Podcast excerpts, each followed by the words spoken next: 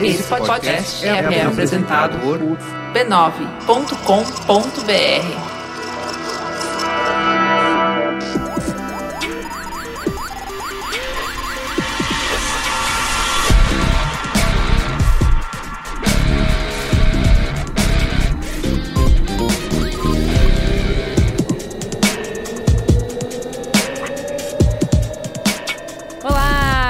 Juva Lauer, eu estou hoje interinamente assumindo o lugar de Carlos Menino nesse Braincast. Não vim construir pontes, eu vim para provar argumentos mesmo. Colocar as minhas ideias aqui com a nossa bancada super amada, Cristiano Dias. Boa noite, internet, boa noite, Brasil. Alexandre Maron. Olá, Braincasters. Uma super convidada é Lívia Cataruzzi. Olá, obrigada pelo convite. Lívia, se apresente, fale quem é você na noite. Meu nome é Lívia Cataruzzi, eu sou advogada do Instituto Alana, do programa Criança Consumo. Muito bem, e outro convidado muito especial, o educador, coordenador do Videolab da rede Pueridomos, Luiz Gino. Obrigado pelo convite. é um prazer estar aqui. Especialista. Especialista. Eu vim como educador, como especialista. E, e, é isso. É assim que quero ser tratado de agora em diante. Obrigado. Reunimos esse casting super especializado para falar sobre publicidade infantil. Mas antes, precisamos agradecer os patronos. Obrigada. Obrigado. Valeu. Precisamos agradecer os patronos e lembrar que vocês podem apoiar esse programa tão importante para a família brasileira, tão importante para os rumos desse país, para ah, reflexões, sim, sim. né? Através do patreon.com/braincast ou do apoia-se braincast. Então vão lá, nos apoiem. E precisamos também divulgar a família B9, o Mamilos, por exemplo, excelente ah, podcast tá com toda a isenção é, do tá mundo, eu posso Começou. falar. já começou a clipar já. O Mamilo semana passada colocou no ar um episódio histórico falando sobre a politização do judiciário. Um episódio gravado a toque de caixa no, no calor, calor, do, momento. do momento. Exato. Conseguimos reunir sexta-feira de manhã um juiz e um desembargador, uma mesa de alto garbo e elegância, para fazer debates. Olha, a mesa pegou fogo, vou Só dizer faltou que... educador. Por, por, por, por, isso que não tinha ninguém para julgar o habeas corpus do Lula, né? Tava lá fazendo o mamilos. Gravando mamilos. Ó, oh, gente, deu... mamilos. rolou um pega pra capar ali que foi bonito de ver. Então, assim, vale a pena escutar, escutem. Mas tá editado, né? Eu quero saber quando sai o Proibidão. Proibidão.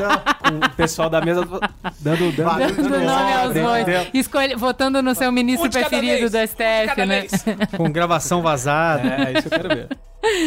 Quem mais? Naruhodo no ar também. Naruhodo, tecnicalidade, pouco pixel, caixa de histórias, cinemático, poca, código, código aberto. aberto. Código aberto, está sendo gravado. Vou, digo mais. Tem um episódio já gravado. Tem dois que serão gravados esta semana. E aqui, ó, ouvi boatos que Código Aberto vem com uma temporada inteira lançada pro Bind Listening. Ih, rapaz. Olha, maratona. Apenas. Maratona.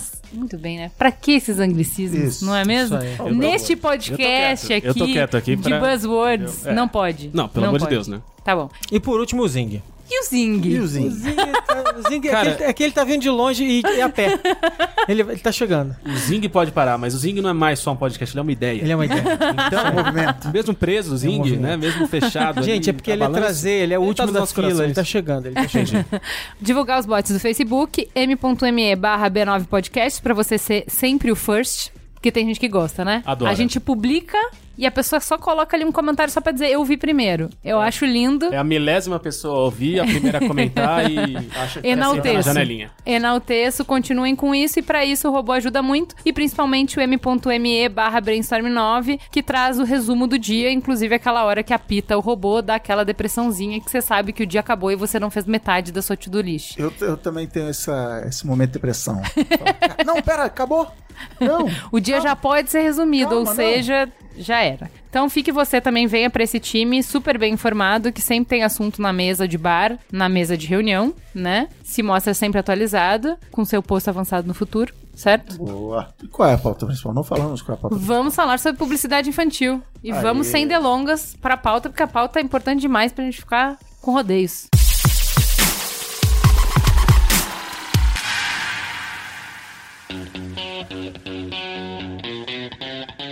E esse programa é um oferecimento de que brinquedo? É. Compre minha calói, é isso?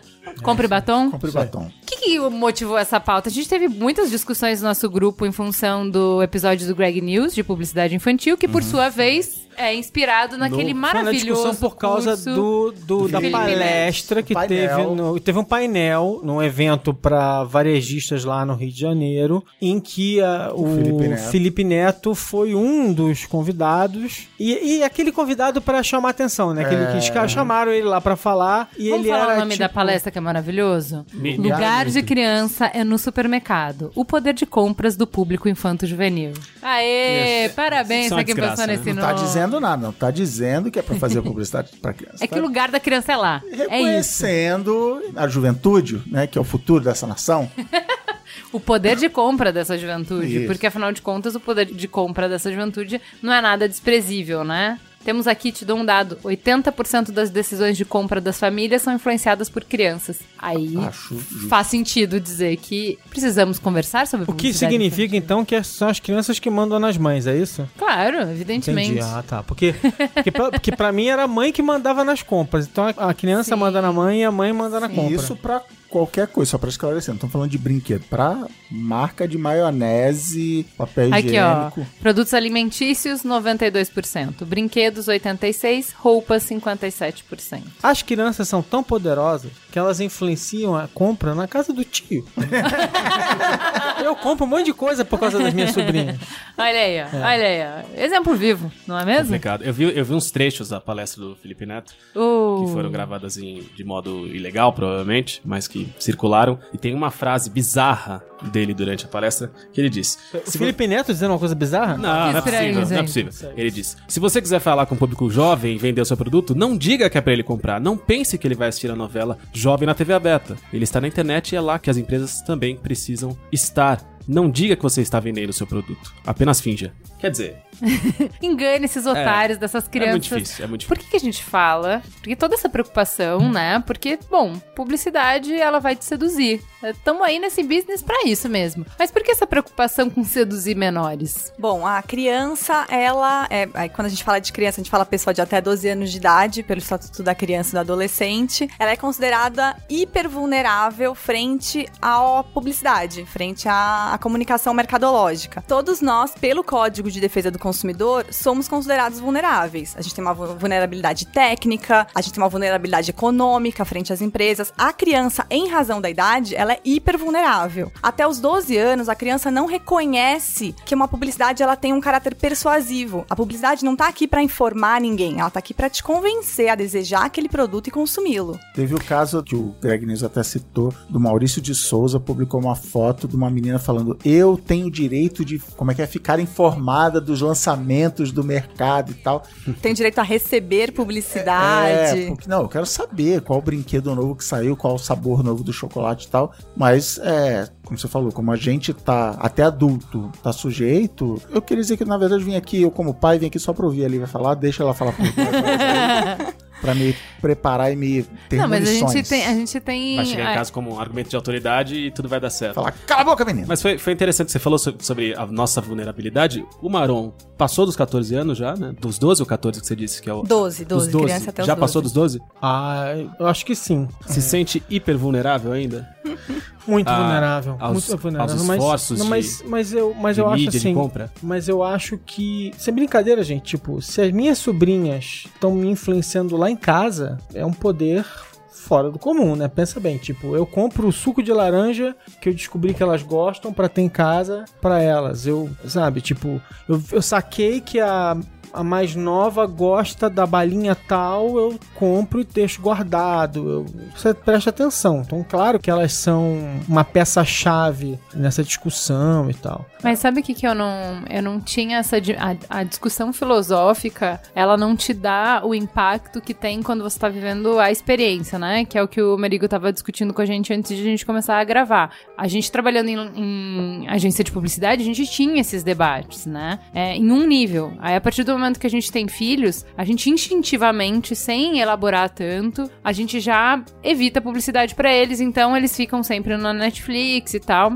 E aí, de repente, o nosso filho que tem, vive nessa bolha aí de não estar exposto à publicidade e volta pra casa cantando jingles. Sim. Vem da casa da avó cantando jingles. E aí, choque os pais olhando assim, o que que tá acontecendo? Aí, de repente, ele tá andando na cidade, ele olha, sem uma criança não alfabetizada, olha os relógios e olha, esse é o banco que e cita a propaganda. Assim, o quê? Não, como, assim, como a gente não tinha é noção banco que nem parece da- banco. da extensão da compreensão, de quanto que eles absorvem da propaganda, entendeu? Mas você vê que, por exemplo, na época de pré-alfabetização na escola, quer dizer, ainda não vai apre- aprender o famoso beabá, mas assim, criança aprende a escrever o próprio nome, identificar. E uma das coisas que é feito, não por propaganda, mas assim, porque é um jeito fácil de preparar a criança para alfabetização, é assim, reconhecer marcas. Então, assim, ela não lê Coca-Cola, mas ela sabe que aquele símbolo ali está escrito, representa a Coca-Cola. Então é diferente de olhar a maçã da Apple e saber né? que é Apple. Assim, marcas escritas, ó. Coca-Cola, tá vendo? Isso é Coca-Cola. Então lá na frente você vai aprender que isso é uma letra C, que isso é uma letra O,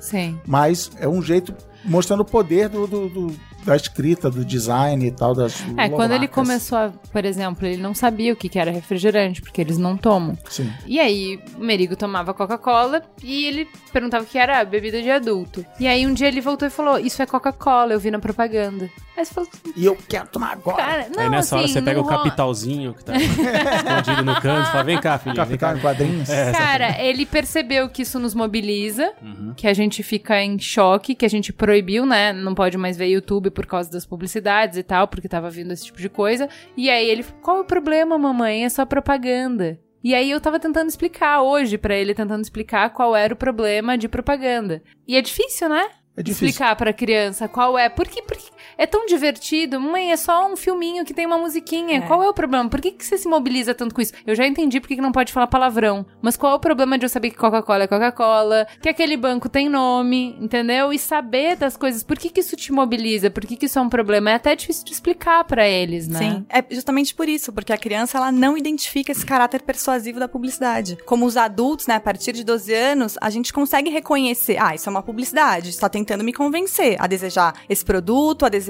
é, consumir esse serviço. A criança não tem isso, ela não identifica. Até os 5 anos, a criança sequer identifica, diferencia a publicidade de conteúdo, né? E essa é a grande discussão hoje dentro do YouTube, é justamente essa. Se na TV já é difícil, quando você tem um desenho, para e vai pro comercial, e, e a criança não percebe essa mudança, imagina no YouTube, que, né, Que é- que, que é- vi- a publicidade está dentro do próprio conteúdo, é, que é de né? propósito velado, até como o Felipe Neto defendeu aí. E, e principalmente no YouTube, que me fez, no fim das contas, tirar o literalmente o aplicativo do YouTube do, do tablet. É que o formato é falar sobre o consumismo, né? O, o- o formato que a pequenininha mais consumir é. É um Oi, gente, vou mostrar a minha coleção de brinquedos. Exato. Não é assim, ah, vou. Tem também.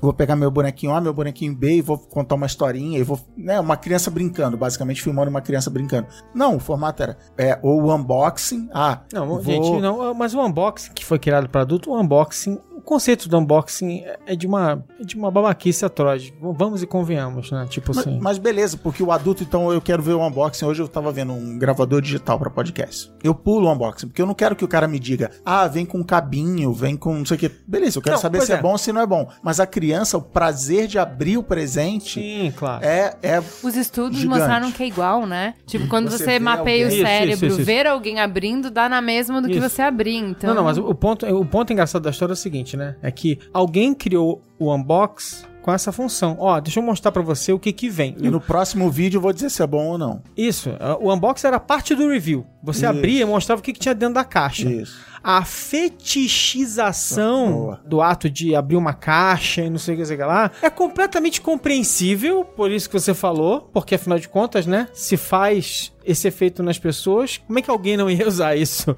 Sim. né? Mas é meio, é meio ridículo, né? Como, como as pessoas ficam fascinadas por ver, nossa, a caixa abrindo. É, mas eu acho que. Mas no- Ale, tem, tem canais de YouTube dedicados a, a sensações repetitivas, tipo estourar plástico Ah, bolha. cara ia isso daí. Ah, cadê o é- Yaya?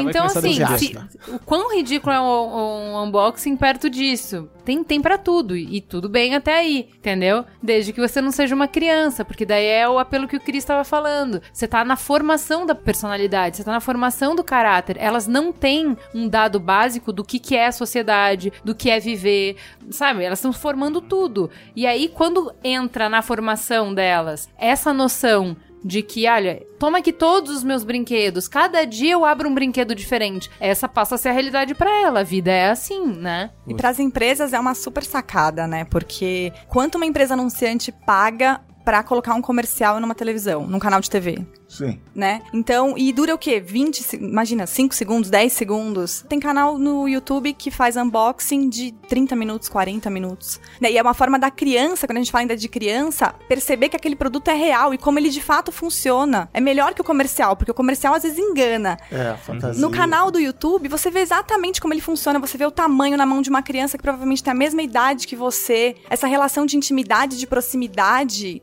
é bizarra, né? A criança realmente se identifica e ela quer fazer igual e ela quer comprar pra fazer igual como o vídeo ensinou e brincar como a criança do canal do vídeo brincou. Então, o que, que pode e o que, que não pode fazer? Porque assim, tem, eu até outro dia, né, tinha TV a cabo, assim como a Ju, eu cortei o cabo muito por causa disso. Discovery Kids e esses canais dessa faixa etária, Disney Junior e tal, são cheios de propaganda ao ponto de que eles cortam a fala da Peppa Pig no meio da frase pra ir pro comercial. Então, E existem... entra no comercial com volume mais alto. E- e- mas isso todo mundo é outra desgraça. Então, assim, existe propaganda em canais que são assistidos por crianças. O que, que, que pode fazer, o que, que não pode fazer, como é que é isso? É, a legislação hoje no Brasil, a gente entende que ela proíbe já a publicidade direcionada à criança. O que é a publicidade direcionada à criança? É aquela publicidade que fala diretamente com esse público. Contém elementos que são atrativos a esse público. É o jingle, é um desenho de animação, é um personagem infantil, uma celebridade conhecida por esse meio. São elementos que são atrativos a esse público. E hoje a publicidade ela não é só de produtos infantis. Ela não é do brinquedo ou do alimento que é consumido por uma criança. Tem a publicidade de impermeabilizantes, tem publicidade de carro, tem publicidade de banco, que são direcionadas à criança. Essa publicidade ela é abusiva pela legislação brasileira vigente, ela é considerada abusiva pelo Código de Defesa do Consumidor, Constituição Federal, que prevê que os direitos da criança devem ser assegurados com prioridade absoluta por Estado, sociedade, família e comunidade. O Estatuto da Criança e do Adolescente, que prevê que criança é a pessoa com até 12 anos de idade, que ela deve ter melhor interesse da criança, ela não pode sofrer apelos consumistas. O Código de Defesa do Consumidor tem um artigo que determina que a publicidade direcionada à criança é abusiva porque se aproveita da deficiência de julgamento, experiência da criança.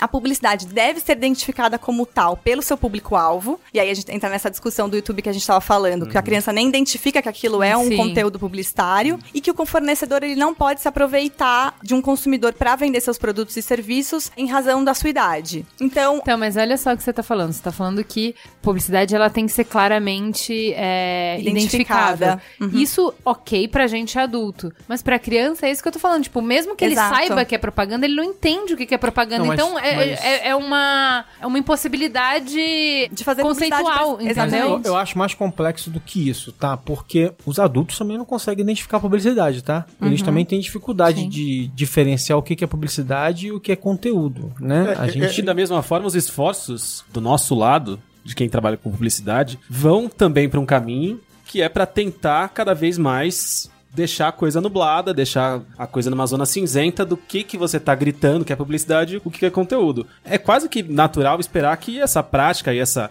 esse tipo de, de discurso vá descer na régua etária e vá bater nas crianças. Mas se essas regras, essas leis e essa interpretação de, de regras e recomendações que você falou diz que é proibido, por que, que a gente vê tanta Essa é coisa minha que claramente é. um anúncio direcionado para crianças? Então, aí além disso, a gente tem ainda a resolução 163 do Conselho Nacional dos Direitos da Criança e do Adolescente, que é de 2014, que reforça o caráter de legalidade da publicidade que fala com esse público. Traz elementos que uma publicidade deve conter para ser é, caracterizada como infantil, como direcionada ao público infantil. Então, ela fala do jingle, ela fala é, Presença de criança. a presença de criança, personagem infantil, pra, justamente para o aplicador da lei identificar o que é uma publicidade que fala com a criança. A gente entende que essa legislação toda que existe no Brasil hoje, ela vale para todos os produtos e serviços ofertados e para todos os espaços de convivência da criança e meios de comunicação que a atinjam. Infelizmente, diversas empresas desrespeitam isso diariamente, mas a lei existe. Ela, ela existe no Brasil, tem muitas empresas que não fazem mais publicidade para criança, de fato, algumas, mas a grande maioria ainda faz. E o grande problema quando a gente fala de identificar o caráter persuasivo da publicidade, identificar a publicidade como sendo é, um conteúdo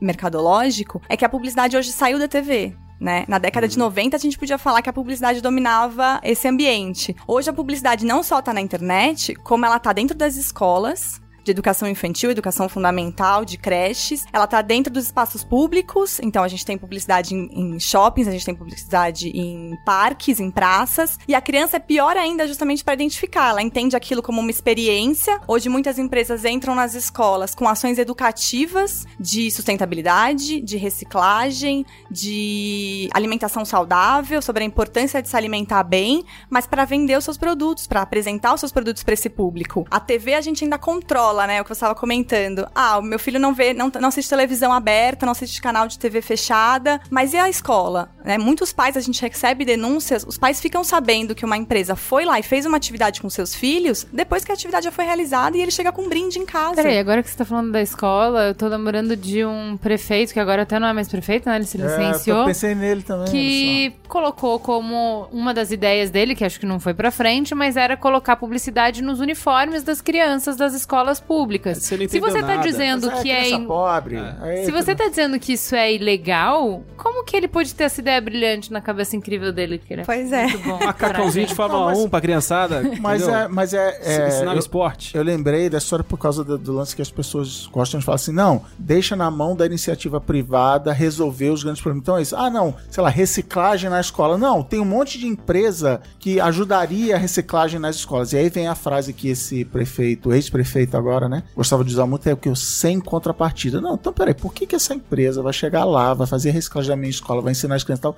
e ela não vai ganhar, ela não tá no business da reciclagem, ela tá no business de sei lá o quê. Então, assim, é por isso que é perigoso você fazer essa mistura, você trazer iniciativa privada para resolver problemas do, do comum da, Tá. da sociedade. É uma bobagem a gente achar que não há um interesse, né? Das É. empresas dentro nessa. Mas, mas me diz uma coisa, vamos lá. Como é que é em outros lugares? Porque a gente tá falando disso tudo aqui, tipo, eu cresci no mundo, claro que as ferramentas de comunicação da minha geração eram diferentes das ferramentas de comunicação desta geração e elas não tinham a escala e a penetração que a gente tá vendo hoje, né? Não tinha YouTube quando, era, quando eu tinha 5 anos de idade. Mas de uma maneira ou de outra, né? Quer dizer, levavam brinquedo na escola, né?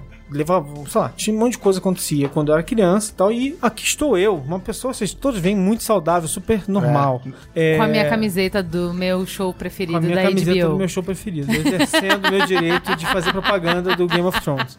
Mas o meu ponto é o seguinte, tipo assim, tá, e aí, como é que é em outros lugares? Acho que é importante a gente se comparar a outros lugares, tipo, porque senão a gente vira uma jabuticaba, né? Tudo no Brasil é jabuticaba, a gente pega e tal. Então eu queria entender isso melhor. Cara, essa da É. Jabuticaba eu nunca tinha sido apresentada. Explica não, aí. Jabuticaba é porque é quando é uma solução só no Brasil, só no Brasil acontece Ah, desse entendi. É jeito. porque você falou, mas Jabuticaba a gente pega e tal. Aí eu achei É. que era só isso. Então eu queria, eu queria entender, assim, como é que a gente se compara com outros lugares. Em muitos países, a publicidade infantil ela já é proibida. Né? Existem vários tipos de regulação, mas o Chile, por exemplo, ele não permite personagem infantil estampado em embalagem de produtos alimentícios. Né? Então, é uma regra. Muitos países da Europa proíbem a publicidade de produtos que são produtos infantis, que são voltados ao público infantil, em horários que a criança assiste televisão. Então, só passa a publicidade depois das nove da noite, por exemplo. É proibido dentro de escolas, é proibido dentro de espaços públicos. Então, existem regras. Esse tema é discutido em vários lugares do mundo, mas infelizmente no Brasil ainda, apesar de a gente ter uma lei forte, uma lei que realmente regula esse tema, a prática ainda é contínua. O Brasil é o famoso país da frase essa lei não pegou. É. Mas é, eu- o que é isso que eu eu- ia falar. É Nos outros lugares, ela comentou, ela falou, em outros lugares é proibido. Aqui também, não é? É isso que eu tô tentando entender até agora. Não, porque, vamos lá, a gente, a, gente, a gente tá discutindo há muitos anos, assim, tipo, o efeito de várias coisas so- influenciando as pessoas. E, de novo, tamo, vamos separar as pessoas em geral de criança, tá? Acho muito importante sempre colocar isso pra gente separar os comportamentos aqui. Criança é criança, tem um desenvolvimento cognitivo diferente. Mas a gente tem uma luta de anos e anos na discussão sobre cultura pop, filme, videogame fazem as pessoas ser violentas, por exemplo, e criança usa videogame também, né? Faz ou não faz? Uma criança ir a uma exposição e ver uma pessoa pelada é bom ou ruim? Isso foi campo de batalha da gente nos últimos tempos, né? Então assim, se a gente acha que essas coisas todas são terrenos válidos, né? Por que, que a gente acha que, é, que uma coisa é válida e outra não é? A gente precisa. Eu quero, entender o, o discurso. Há vários estudos, sim, diversos campos do conhecimento, então psicologia, eh, saúde pública, que vêm, enxergam a criança como uma pessoa em peculiar fase de desenvolvimento cognitivo, físico e psíquico, e que justamente em razão disso elas são vulneráveis, hipervulneráveis frente ao apelo, aos apelos publicitários, porque elas não identificam a publicidade como tal. O Criança Consumo, inclusive, baseia a sua, a sua atuação, e aí quando eu falo em atuação do Criança Consumo, a gente realmente envia cartas e notificações às empresas, e a gente envia denúncias aos órgãos competentes pela defesa dos direitos de criança e de consumidores, justamente para questionar a prática, e a gente baseia a nossa, nesses nossos documentos não só na legislação brasileira vigente, mas nesses estudos. Então, são inúmeros que apontam que as crianças influenciam em 80% as compras de uma casa, que as empresas enxergam esse nicho de mercado, esse importante nicho de mercado que é a criança, como não só as consumidoras que elas são hoje, mas as consumidoras que elas virão a ser e as promotoras de venda que elas são dentro do seu seio familiar. Além disso, tem as pesquisas que apontam os impactos negativos da publicidade direcionada à criança. Então, a gente fala de valores materialistas, valores consumistas, é, obesidade infantil, quando a gente fala de alimentos, né, que são muitos alimentos ultraprocessados, não saudáveis, que são direcionados à criança, tem a publicidade direcionada à criança, a questão até da violência, é, tem uma pesquisa da Fundação Casa que aponta que a grande maioria dos jovens, né, que estavam detentos, tinham como motivador dos seus delitos seus delitos. o desejo de consumo. A maioria desses crimes eram crimes patrimoniais, então furto ou roubo ou tráfico, e justamente porque havia esse desejo de consumo, de comprar o tênis da moda, de comprar o produto que foi anunciado num comercial de televisão. Sendo que eles não podiam ter, porque, pronto, porque nasceram numa situação completamente diferente. Exatamente. E aí, justamente, a obesidade infantil, a gente, por exemplo, consegue perceber. Há diversos estudos que apontam que a obesidade infantil cresceu 40% no Brasil nos últimos anos. A questão de valores consumistas e materialistas é mais difícil, é menos palpável, né? Mas a gente parar para analisar a sociedade que a gente vive, como a publicidade justamente faz com que essas crianças cresçam querendo consumir cada vez mais e comprar a boneca nova, porque o mercado não para de se reinventar, não para de criar é, novos lançamentos. E elas querem, da mesma maneira como os adultos querem, elas também querem. Um ponto-chave da tua pergunta é. Assim, não, mas eu, eu não posso dizer, voltou esse papo de novo, não, temos que proibir os videogames, porque videogames deixam as crianças mais violentas. Eu não posso dizer assim, não, não tem nada a ver, videogame não deixa a criança mais violenta, mas a propaganda deixa a criança mais consumista. Mas, no meu entendimento, uma coisa-chave disso é a idade, a definição aqui de até 12 anos, e tipo assim, é zero científico. Você olha uma criança pequena, se vai jogar um joguinho mais violento, ela sai trincada, ela sai elétrica e tal, e se ela for exposta muito tempo, por isso ela, eu acredito no Instituto Meu Cu de, de dados aqui, data Meu Cu, de que ela vai ficar mais violenta ao longo do tempo. Então, assim, essa faixa etária, essa definição de 12 anos, pra mim é, é fundamental nessa, Crucial. nessa defesa. é. Social. Você estava falando sobre esses impactos futuros, né? os impactos a longo prazo nas crianças são- que são Bombardeadas, bombardeadas pela publicidade. pela publicidade. Exatamente. Vocês fizeram um, um estudo, um exercício sobre a economia que a regulamentação da publicidade poderia causar à sociedade como um todo. Como é que é mais ou menos essa história? A ideia é que os benefícios da proibição da publicidade infantil superam as perdas em 77 bilhões. E esse cálculo é feito basicamente pensando justamente na redução dos gastos públicos que se tem com todos esses problemas que ela citou, como por exemplo a obesidade infantil. Então, honestamente, sendo crítica, eu não tô conseguindo ponto nenhuma, mas só Olha aí. Só aí. Destrói! Vai, Juliana! Leva essa pá pra lá, hein? A sensação que eu tive quando eu li isso foi assim, bom, as perdas, elas são efetivas, né? Então, assim, se eu deixei de é, anunciar, eu deixei de vender e a, a perda é De- realmente deixei de mensurável. gerar- deixei de gerar dinheiro, Sim, não é, é, uma probabilidade, e- é, é real. Você consegue Isso. mostrar numa série histórica. Isso. Sim. E o que se deixou de gastar, Você tirou as palavras da minha boca, era isso que eu ia dizer agora. mas- pra mim, é muito especulativo. Porque, assim, ah, Não, é uma eu, argumentação. É, É, uma argumentação. Pra mim é especulativo porque o vínculo causal tá muito longo e não é comprovado. Então, assim, ah, como é que essa possibilidade de ser efetiva? Ah, eu preciso que, número um, parando de anunciar, as crianças parem de comprar, que é uma coisa que eu já não sei se vai acontecer. Em parando de comprar, eu preciso que elas parem de engordar. Em parando de engordar, eu preciso que elas parem de dar custo. Então, tem uma série de, É um de de vínculos si, si, causais. si. é. E aí você tá colocando as duas coisas como se elas fossem equivalentes. Aham. Uma coisa que é certa e outra coisa que é uma É, é. Se o especulação. biscoito e popó não tiver o jingle do novo sabor groselha, o. Brasil inteiro será magro. Isso, parece exato. Pra tá muito longe, longe. isso aí. Tá Entendi. muito longe E, pra tem- mim. e aí né? tem a ver um negócio que tem nada a ver, que é o que você estava falando sobre aquecimento global, é a nossa incapacidade de se conectar com um tema que vai, Que é muito que grande, vai né? extinguir a vida humana na Terra, que é esse exemplo que você deu é bom assim. Se o biscoito popó parar. E, e popó. e popó. Eu tô citando aqui porque eu tenho certeza que essa empresa já faliu. Porque eu não como esse biscoito desde 91. Então, Se o biscoito parar de usar jingle, nananã, não vai mudar nada. Por quê? Tem que ser ele e todas as outras. Pra diminuir a obesidade infantil especificamente, todo mundo tem que fazer. Então é por isso que. Não, beleza. Não, tem outras vou- coisas, vou Cris, na- são múltiplas causas. Então, não basta só a propaganda não acontecer. Precisa que, por exemplo, as famílias tenham acesso a mais tempo para se dedicar para o alimento, tenham acesso a alimentos não processados é, de forma mais barata, porque a bolacha é muito mais barata do que você fazer mesmo um alimento, enfim. E demora menos tempo. não. a, bolacha que você tá falando é o Então- recheado, né? Exato. Se não, é biscoito. Tá bom, mas vamos lá. Sobre a pesquisa, né, da, dos impactos da proibição da publicidade direcionada à criança, quando você fala da obesidade, por exemplo, né, de- dos resultados positivos que isso pode trazer ao longo do tempo, tem toda essa questão da família, é, justamente o que você falou, a família vai ter que parar de consumir produtos ultraprocessados e passar a consumir produtos in natura e cozinhar e tal. Mas quando a gente fala da questão da proibição da publicidade que fala com a criança, essa criança não vai mais desejar aquele produto que é divulgado, que é direcionado para ela, a sua comunicação. Será que ela vai continuar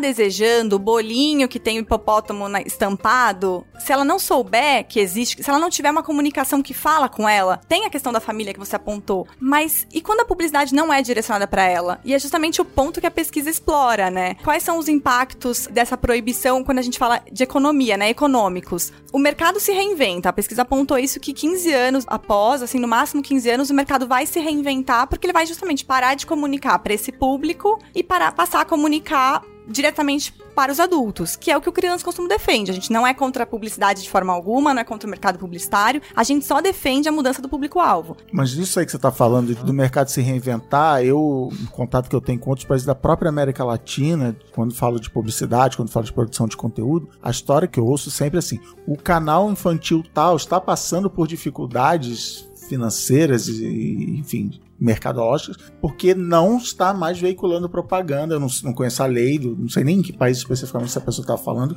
mas assim, lá eu escuto histórias de problemas nas empresas de audiovisual que dependiam dessa publicidade infantil e eu não escuto essas histórias no Brasil, então eu concordo assim. Lá, tanto as empresas que anunciam estão tendo que achar novas maneiras, o YouTube talvez seja uma delas, mas como também as empresas de mídia estão falando, tá bom, então eu não posso mais ter esse canal aqui, eu vou ter que fazer alguma coisa, e não ficar assim, ah, estão destruindo, elas devem falar isso, mas enfim, estão destruindo meu negócio e tal, então é, é, eu assino embaixo. É, porque como história. é que você consegue, por exemplo, se a gente tá falando que nenhuma publicidade deveria ser feita pro público infantil, um canal como o Discovery, por exemplo, que o público é só infantil, ele não pode ter nenhuma publicidade, ele não Discovery tem como se Kids. pagar. Você entregou a sua maternidade, eu cometo mesmo que você te chamou o Discovery Kids e Discovery. Porque o Discovery é o Discovery Kids, o outro é o Discovery Adults. né? Discovery É graça. é, ela falou isso, eu pensei, quando ela falou no Discovery, eu já pensei no Discovery Home and Health.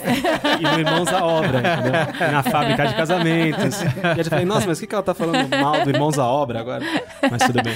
Vamos lá, refazendo. Então, o Discovery Kids, por exemplo, que é o canal só voltado para crianças, ele não poderia ter nenhuma publicidade. Como é que ele ia se bancar nesse cenário? Então. Não sei, não é meu problema, né? Monte o seu Não, aí, ela, negócio. aí ela responde, "Aí, então, cada um com seus problemas. Não, mas é- Levanta e vai embora. Qual é a boa? Mas é uma questão de modelo de negócio mesmo. Tipo assim, ele criou um modelo de negócio para um ambiente em que era possível fazer de um jeito. Esse modelo de negócio se esgotou porque as regras mudaram. Ele vai ter que mexer. Assim como o jornal teve que mudar o modelo Pra de mim é é uma negócio. pergunta assim tipo, ah, e o Discovery Fumantes, como é que vai, sabe, agora que não pode mais propaganda de, de cigarro, é, o seu modelo de negócio não, pode ser, a lei não existe para defender o seu modelo de negócio, ela, é, como é que é a Constituição fala que as crianças, vou rasgar a. Constituição, estão acima de tudo, são uma coisa mais importante e tal, assim, tem essa prioridade que está definida na Constituição. O seu negócio não é mais importante que o futuro das nossas É. crianças, né? Ponto. Das criancinhas. Mas, por exemplo, é, a questão da programação infantil. Existe uma falácia, né, um mito de que a programação infantil na TV aberta acabou porque existe uma lei que proíbe a publicidade infantil. A lei vale para todos os espaços e meios de comunicação. Então, o que vale para TV aberta deveria valer para TV fechada. Então, o que a gente percebe na TV aberta hoje? uma falta de interesse das emissoras de ter um conteúdo voltado apenas para criança, porque aí você consegue, você tem apenas anunciantes que são voltados para esse público e justamente expandir o público que assiste esses canais e poder anunciar outros produtos que não são voltados apenas para criança. Então, é um interesse, é uma, uma estruturação no mercado pelas emissoras. Mas como, TV o que, que você tá falando? Por exemplo, se eu tivesse um programa de desenho, que é claramente voltado só para público infantil, tá? Eu não consigo caracterizar como outra coisa. Não é que eu poderia ter uma publicidade que falasse com os adultos. Teoricamente, nesse horário eu não deveria ter Deveria publicidade ter. alguma. É o que acontece na isso? TV Brasil. A TV Brasil tem uma faixa de programação infantil de desenho de 5 horas que não tem propaganda, não tem publicidade ali. Não, poderia ter publicidade. É, a nossa discussão Mas aí meu filho vai estar vendo pro- propaganda da É, Coca-Cola. o exemplo que a Judeu. Ah, Ele que não esse- é voltada pra ele. Claramente não é, de verdade. Tá tudo certo. Mas pra ele a é mim o me banco que nem incomoda. parece banco. Ele olha e É, fala, ah, aquele é o banco que nem parece incomoda. banco. Não, o mundo ideal é esse. Seria incrível se não existisse publicidade quando você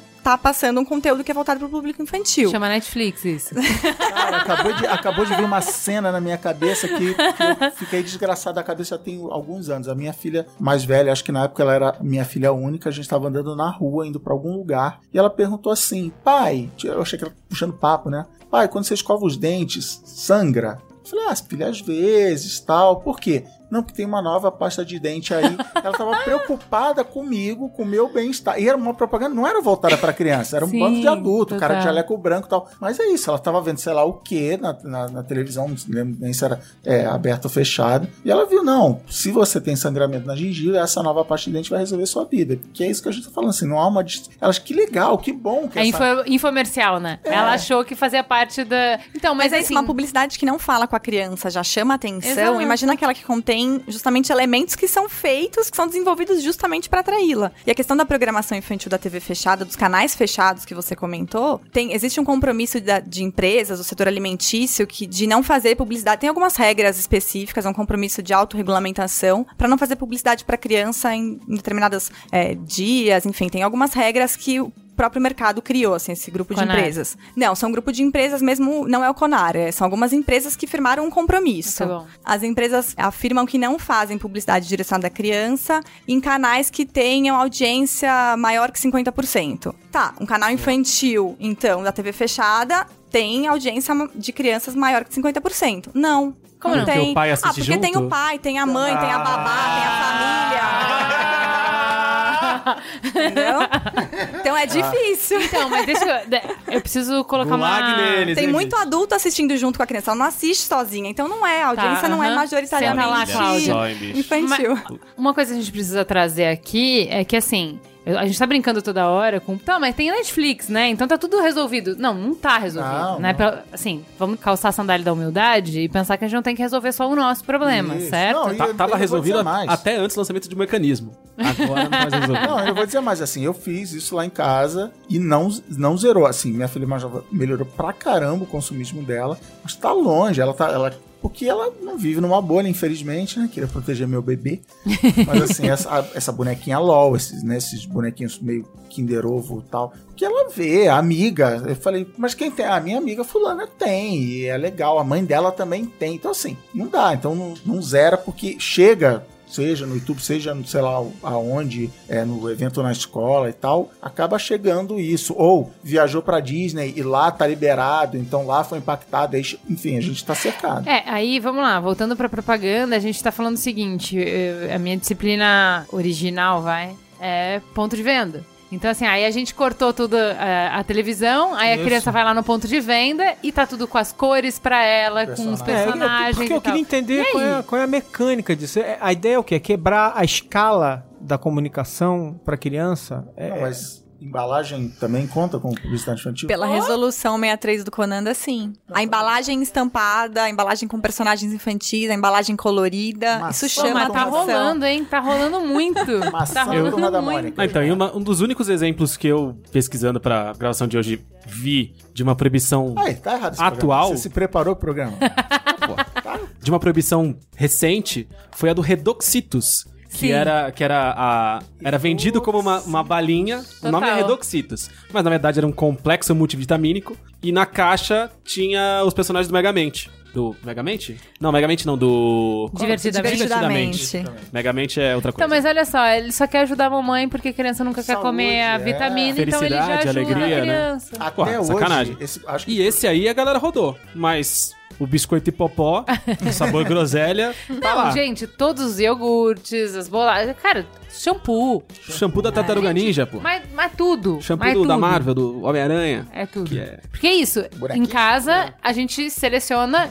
Eles estão muito bem com a Netflix, obrigada. Não tem tanta essa influência. Só que assim, se deixar ir pro supermercado, que é coisa que eles também não vão. Aí é isso, é o apelo pera, pera, da pera. marca pra Isso. tudo. Então, peraí, então, peraí, é. então, peraí. Então, o produto pode existir, mas ele não pode. Ter elementos atrativos. Não, não. Então, peraí. Então, o corte é na raiz. O corte é não pode nem existir o produto. tipo Não. o shampoo É isso. do Homem-Aranha. É isso que você tá falando? Não pode nem existir o shampoo do Homem-Aranha? Ou, ele- ou o shampoo do Homem-Aranha pode existir, mas ele tem que existir, ele tem que ser stealth. Ele tem que, ser- ele tem que dizer que ele é shampoo do Homem-Aranha, mas ele não pode ter nenhuma coisa do Não Homem-Aranha pode ter o Homem-Aranha. na embalagem. não, é. se, se a embalagem for um Homem-Aranhazinho, assim, pronto pra jogar shampoo Não, tá. pelo, pelo não, porque a partir daí ele não pode ter cartaz do Homem-Aranha, ele não pode ter nenhuma comunicação que ele é do Homem-Aranha e ele não pode ter nenhum tipo de publicidade, enfim, dizendo que ele é do Homem-Aranha. Esse é o ponto. A gente, a gente precisa entender o, o, o que, que a gente tá dizendo pras pessoas. Acho que isso é importante, Sim, tipo, sim, sim. qual o ponto Tem que disso? acabar a justiça? É isso que a gente tá falando? Não, é isso. Tudo é publicidade, né? Então, conter elementos que são atrativos ao público infantil, seja na embalagem, seja uma ação de ponto de venda, é um comercial. Tudo isso é publicidade, tudo isso é comunicação mercadológica. Posso falar um exemplo pro Ale? Aquele que eu tava te contando antes da gente começar Claro. a gravar? Levamos o Benjamin dois anos e pouquinho, porque acho que a Nina nem existia ainda, pra um É, ele era projeto cabecinha super. de aipo. Isso. Poró. Num, putz, num projeto muito legal, a gente até já divulgou aqui. Um projeto de educação musical para as crianças, então, para levar elas lá na USESP para ouvir pela primeira vez uma Pessoal um da manhã. concerto. É isso o nome? Pessoalzinho da manhã? Cara, era muito bonitinho, assim. Aí eles contavam, sei lá, contavam a história do Mozart. Tinha, além de ter a música, tinha encenação. Então tinha o apelo dos figurinos, do cenário, da encenação. Mas era muito incrível. E você perguntar, ele foi em três vezes. Vivaldi, Mozart e Beethoven, se não me engano. Você perguntava pra ele o que, que ele lembrava e ele falava encantadíssimo do boneco da Panko. Porque ele viu, de repente, ele, assim, ele comia a bisnaguinha de manhã. E aí ele viu o personagem que ele conhecia só o desenho. Ele nunca tinha visto nada daquilo. Era simplesmente uma figura conhecida porque todo dia de manhã tava ali. Ele tava vivo. E dançando e falando com ele. Ele tava emocionadíssimo. Ele abraçou o boneco. Ele ficou. Em... Toma E assim, essa, moça. Ele abraçou o Vivaldi? Exato, cara. Aí, assim, sério, o espetáculo cultural do que era aquilo era uma coisa, assim, impressionante, inclusive pra adultos. E o que ficou na cabeça dele foi ter abra- abraçado o boneco da Panko, sabe? Então isso também é publicidade. Não precisa ser só uma peça na TV. Pode ser um evento, pode ser a embalagem, pode Exatamente. ser, né? Porque olha o, o impacto. A gente tentou transmitir alguma cultura pra aquele moleque. E nada ficou. O rapaz vestido de palhaço na frente do açougue no sábado, fazendo esculturas Olha que de animais, bexiguinha de animal. Pode levar ele em cana? Dá voz de prisão na próxima, então? Liga lá. Alô, Alana? Não pode também? Essa é difícil dizer, hein? Mas. E, Que e os tiozinhos também curtem um palhaço, também curte cachorrinho. de- quando- Tem isso. Porque o exemplo que eu dei do cigarro. Propaganda de cigarro é fácil. Está vendendo cigarro? Se tá, não pode. Aqui a gente fala, não, mas é para cri fazer a criança. Que, muito bem colocado, não é para proibir a propaganda, a publicidade como um todo, é assim, mas para criança. Ah, não, mas tem, como é que é? Veja bem, qual foi o horário? Tinha um personagem, era colorido em vez de ser preto e branco e tal. Então, assim, a galera. E aí você junta um país onde fiscalização é uma, uma palavra problemática. Você falou um pouquinho sobre difícil. autorregulação, né, Lívia? E aí, você acha que, além da. Você falou desse grupo de empresas, nessa questão mais dos produtos alimentícios, mas Conar funciona nesses casos específicos de criança? Qual que é a, a visão de vocês? Olha, a gente entende que a atuação do CONAR ela é insuficiente. Primeiro porque quando a gente fala em CONAR, a gente fala de uma, de uma organização da sociedade civil que é formada por anunciantes, É. por empresas do setor. Autorregulamentação. É autorregulamentação. Tem empresas que não são é, associadas, não têm um poder de fiscalização, eles não podem multar, então a reincidência é comum. É é mais uma recomendação quando tem uma decisão. E além disso, o CONAR ele atua mais nesses meios tradicionais. Então, por exemplo, televisão. Agora, quando a gente fala de publicidade em escolas, tem decisão do CONAR é, no sentido de que, olha, eu não vou me manifestar sobre isso porque a gente não tem um anexo que discuta publicidade em escolas. Então eu não vou falar sobre isso. YouTube muito menos. YouTube tá começando, assim, o CONAR, é, é, acho que teve uma decisão até o momento que reconheceu que a publicidade era velada. É um caso, inclusive, que foi denunciado pelo Alana ao Ministério Público de São Paulo. O CONAR foi oficiado pelo órgão. Teve uma decisão no sentido de que a publicidade de fato era velada, porque não tinha uma. Só para explicar para vocês o caso, era uma youtuber Mirim que foi contratada por uma empresa de brinquedos, pela Mattel, para fazer 12 vídeos é, ensinando meninas é, de 4 a 16 anos a como ser uma youtuber. E aí eram 12 desafios, né? Primeiro as quatro aulas de questão de iluminação, é, roupa, uma série de dicas. Depois foram 12 vídeos com desafios. E as 12 vencedoras dos 12 desafios ganharam um prêmio é, na sede da Mattel, ganharam diversos produtos Monster High. É, o foco era Monster High, que é um dos desenhos que tem e que são licenciados, né? As bonecas são licenciadas uhum. pela empresa. Já gastaram, já, já sugaram meu dinheiro no presente de Natal do ano passado. e aí, quando a youtuber se apresentava, se a youtuber Mirim se apresentava nos vídeos, ela falava: Eu fui convidada pela escola Monster High então não falava, fui convidada pela empresa tal, isso é um conteúdo publicitário. E nem tinha letrinha microscópica. Tinha uma letrinha, assim, na descrição, mas menina de 4 a 16 anos, 4 anos, a menina não lê, né? Uma nem criança não lê de 65 ainda. lê também, não adianta.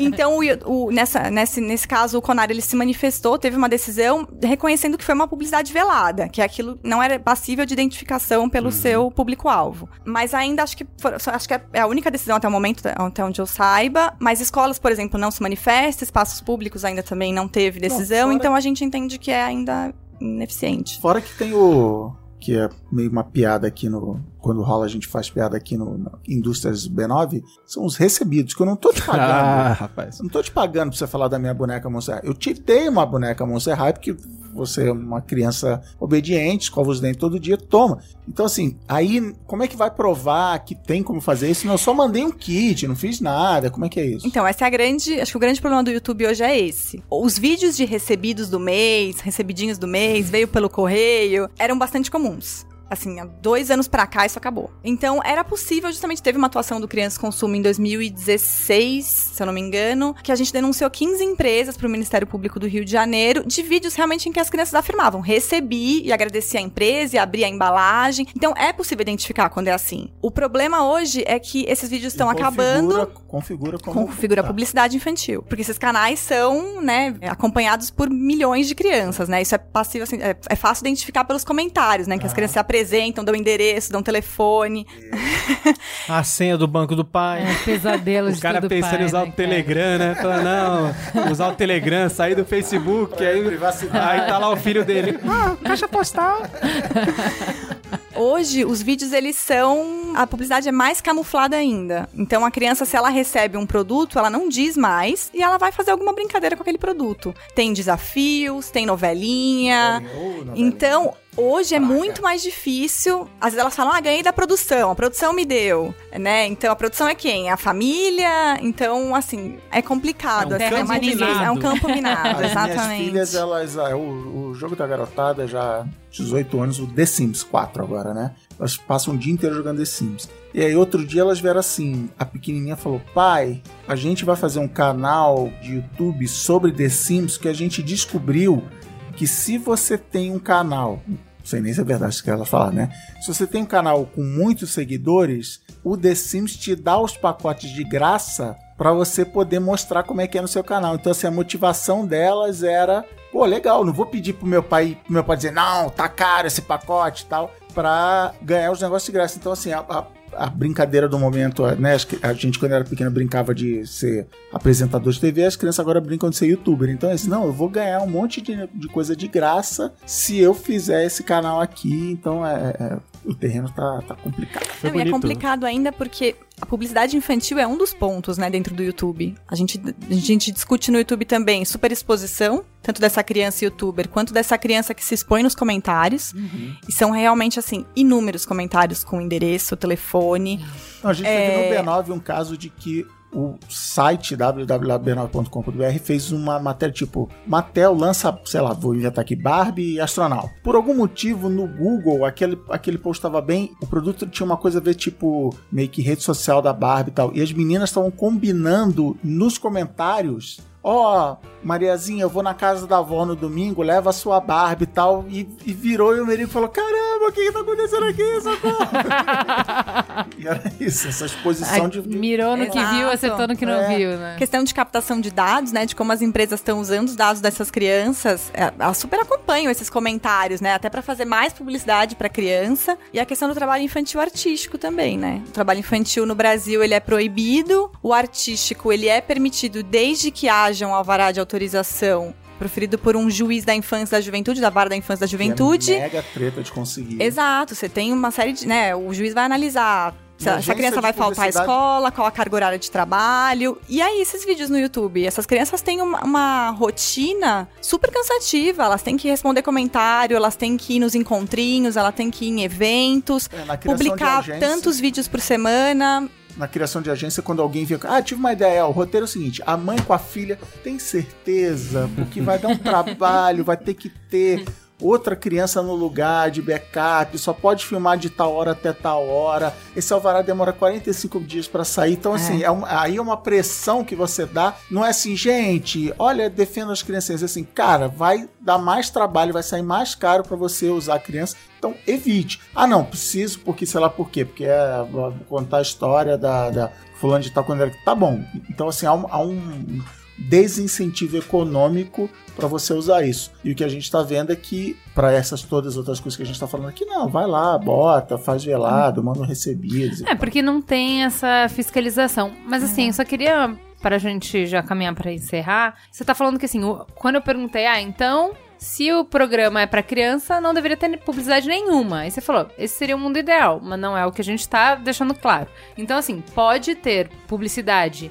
no intervalo de programas diretamente pro público infantil. Peppa Pig, fala. Desde, é, no Peppa Pig, desde que essas publicidades sejam é, voltadas Direcionadas. pro público adulto. Exatamente. E aí tem uma série de regras nisso, né? Eu acho que seria importante a gente falar um pouco sobre regras. Então, por exemplo, que eu acho que sai daquele vídeo do Gregório, ele tava tirando sarro das propagandas da nossa época, dos anos Nossa, 80, compre que é o que... Compre Exato. batom. Então, assim, a primeira regra é não pode usar verbo imperativo, certo? Sim. Então, compre, adquira, peça. Peça para sua mãe. Se a gente vê uma publicidade que tem essas características, a gente liga pro Alana, é isso? O que, que a gente faz? Pode denunciar para a Lana, é uma opção, mas também qualquer pessoa pode fazer uma denúncia para os órgãos competentes de defesa dos direitos de crianças e consumidores, né? E aí eu falo de Procon, Ministério Público, Defensoria Pública. Qualquer pessoa pode encaminhar uma denúncia para esses órgãos ou também pode mandar para a Lana.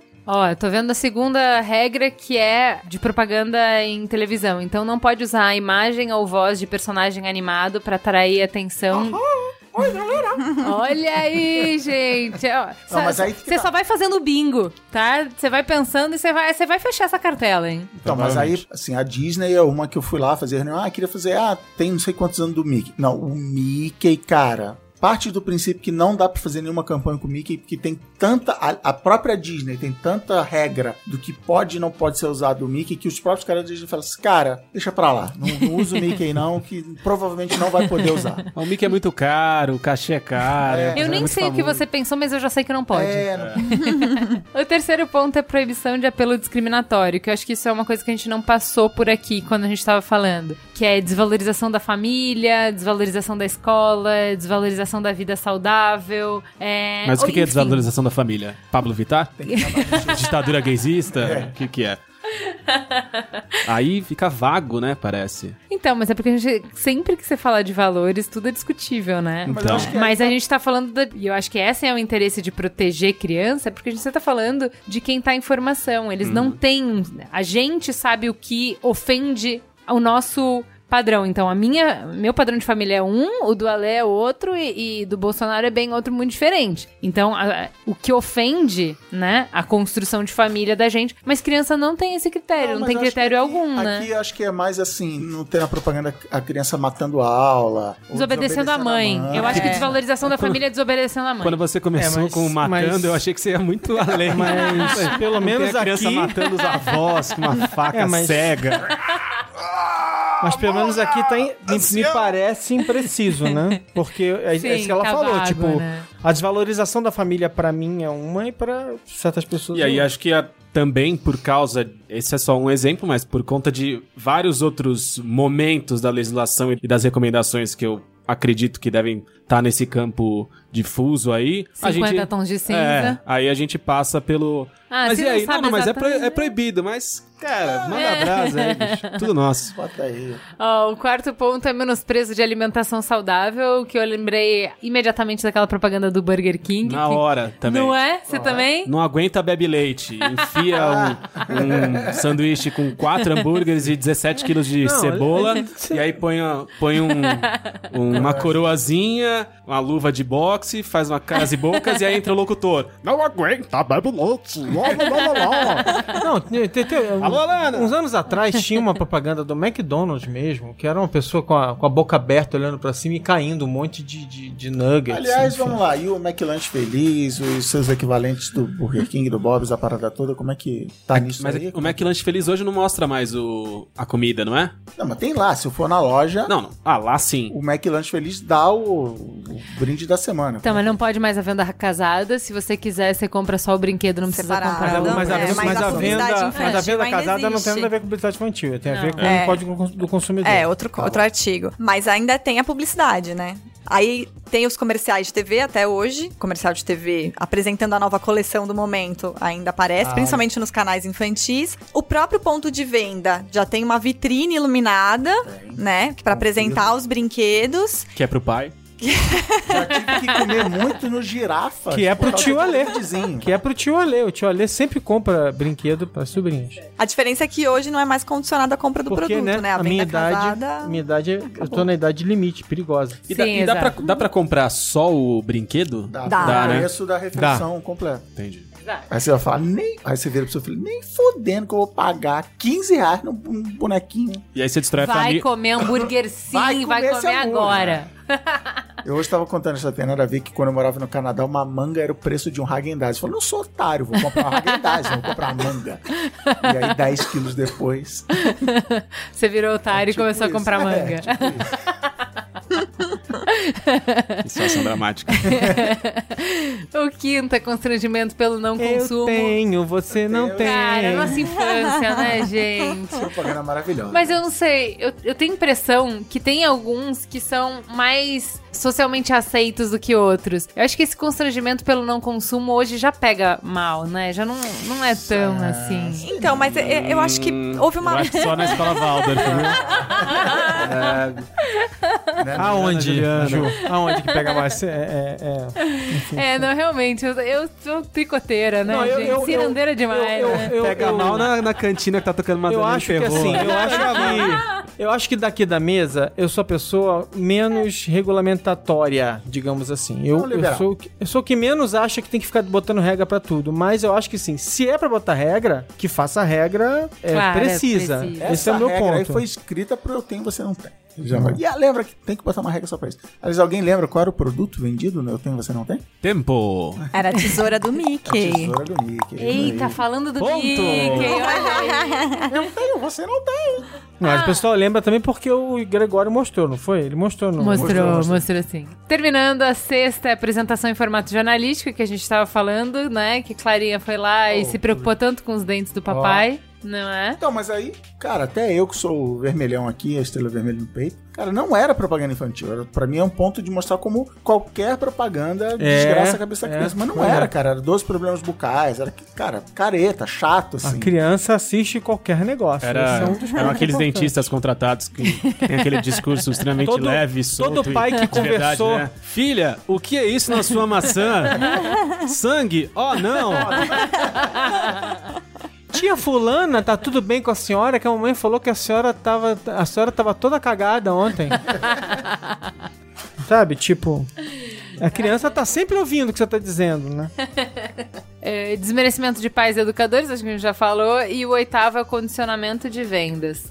O que, que é isso? Que é... Venda casada, né? Venda casada é o que vocês estavam falando, que é uma questão de código de direito do consumidor, nem é uma questão de publicidade infantil, Sim. né? Então, assim, a gente já viu que a gente completou o bingo aqui, né? Todo mundo conseguiu uma- lembrar de pelo menos uma publicidade no ar hoje que se enquadra em uma dessas proibições, ou seja, o cenário é meio terra arrasada, né? Tem lei, a lei é não clara como a lei certamente gostaria, e eu acho que ele tá correto nisso, mas existe uma lei que é bem restritiva e ela tá longe de ser aplicada, certo? E a solução qual é? No fim das contas é Cara, além do que, fiscalizar, o que, que é? é, além do que a gente tem de lei, tem nove projetos tramitando na Câmara dos Deputados e três no Senado que falam sobre mais regulamentação ou, ou regras mais claras, é. especificam mais isso. Tem coisa desde 2001 rolando. Então, mas aí a gente é ótimo em fazer leis, admirado É. no mundo inteiro, Não, mas não muito bom em Não, se fazer a lei pegar. Se todas essas né? forem, pode ser que nada mude até agora. Precisa fazer a lei de que tem que cumprir a lei. Mas e aí, como faz? Cara, mas a, faz? mas a impunidade não acabou? Eu deixo Não pro vai todo mundo educador, eu deixo pro educador Luiz e Gino, o especialista da mesa, dizer. Porque assim, eu, eu acredito, é uma coisa que a gente não, não tocou aqui, que a responsabilidade de educar os filhos é dos pais. Eu não posso deixar na mão do McDonald's, da Tilibra, do Biscoitinho e Popó, educar meus filhos. Portanto, a maneira que eu, até por entender que é uma batalha bem injusta, até por ser publicitário entender como a linguiça é feita, por entender as regras do jogo, a minha opção foi isso: é tirar o aplicativo do YouTube dos devices, foi tirar a TV a cabo, foi.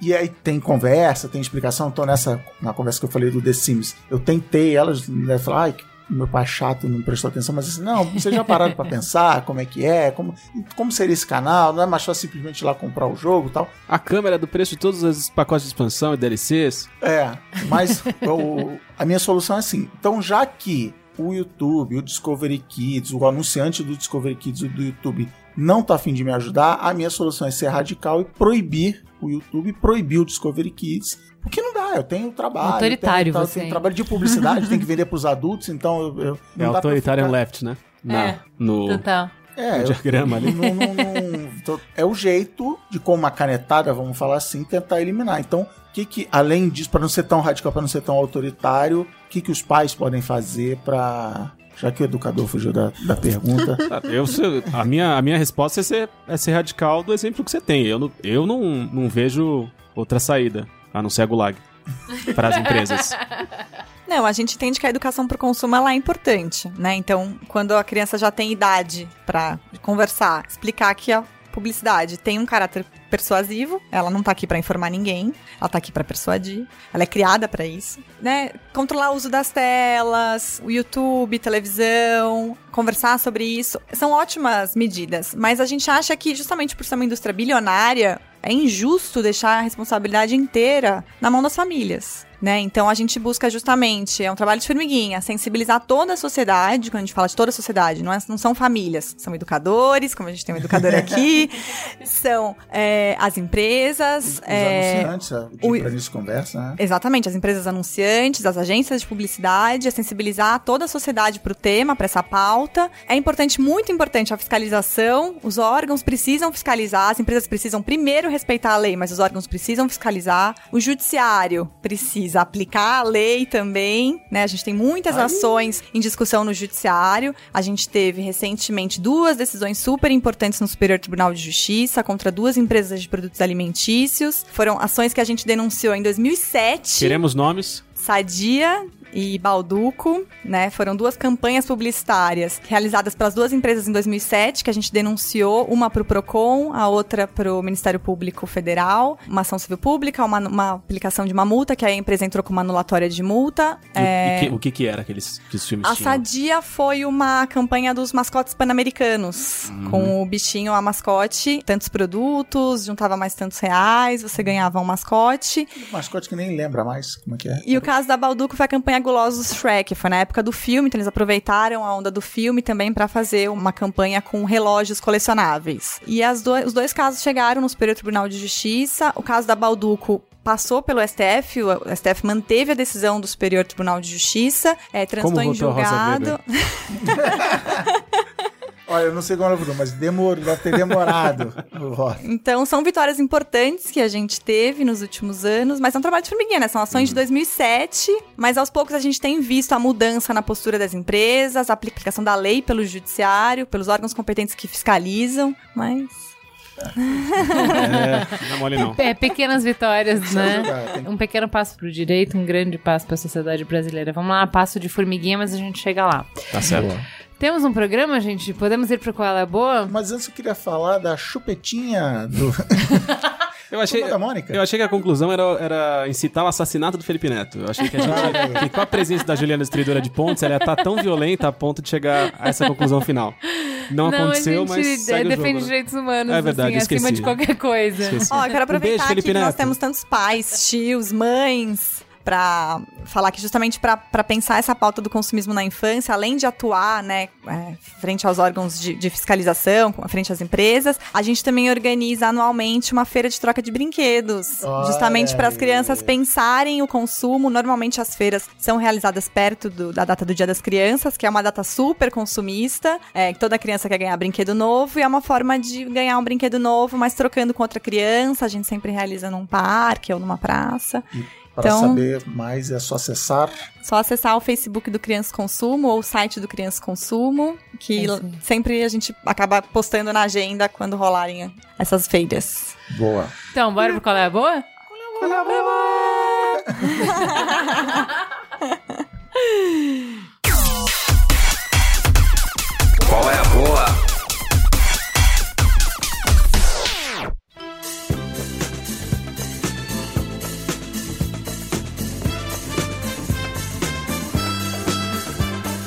Então vamos lá, Cris, qual é o seu Qual é a Boa? Eu tô há muito tempo sem vir aqui, então vou dar dois colher boa. Então dá. Colher boa é uma playlist como.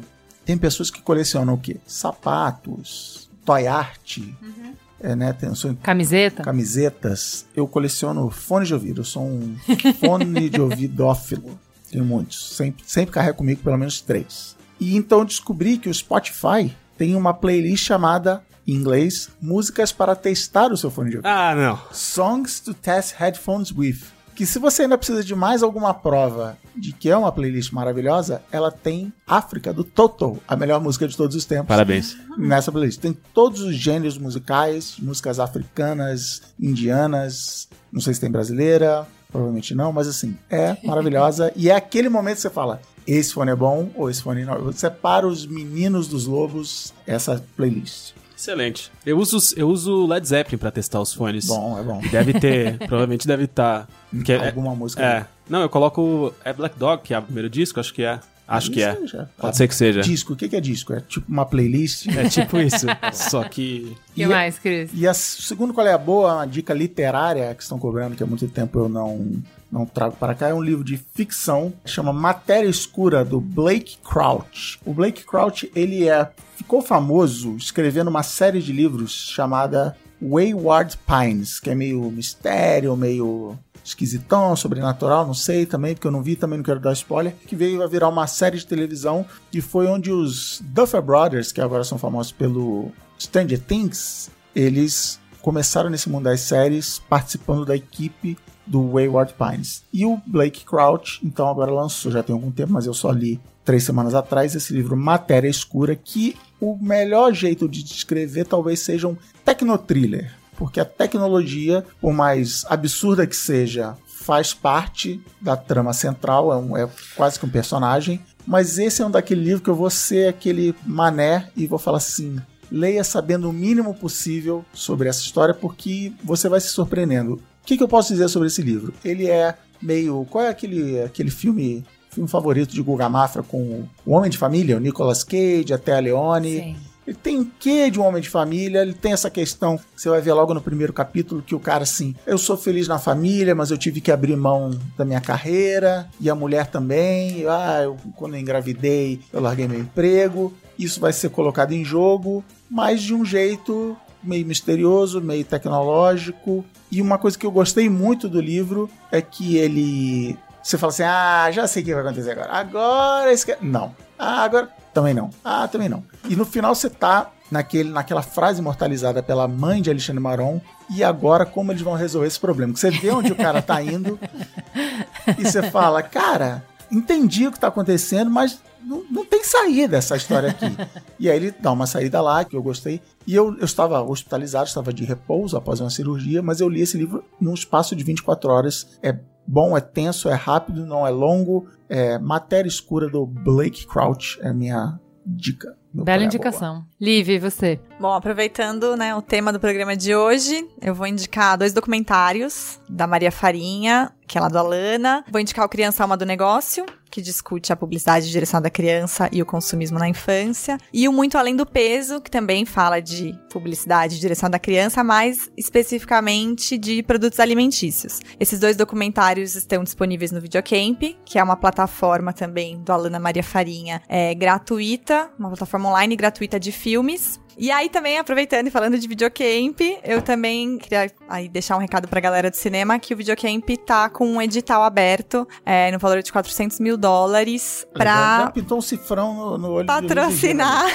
a produção de um filme com o tema Educação Inclusiva e as inscrições vão Ih, até vai. 21 de junho. E o, vi- e o vídeo de divulgação do projeto tá maravilhoso também. Tá Tá incrível. bem legal. Vale procurar só por isso. Não se candidate que já tá se no papo se aqui. fosse só pra ver como o vídeo é bonito, já seria bom. Mas Nem vale mais se ainda. candidatar que a turma do Luiz e Gina aqui vai ganhar. Já era, tá no papo.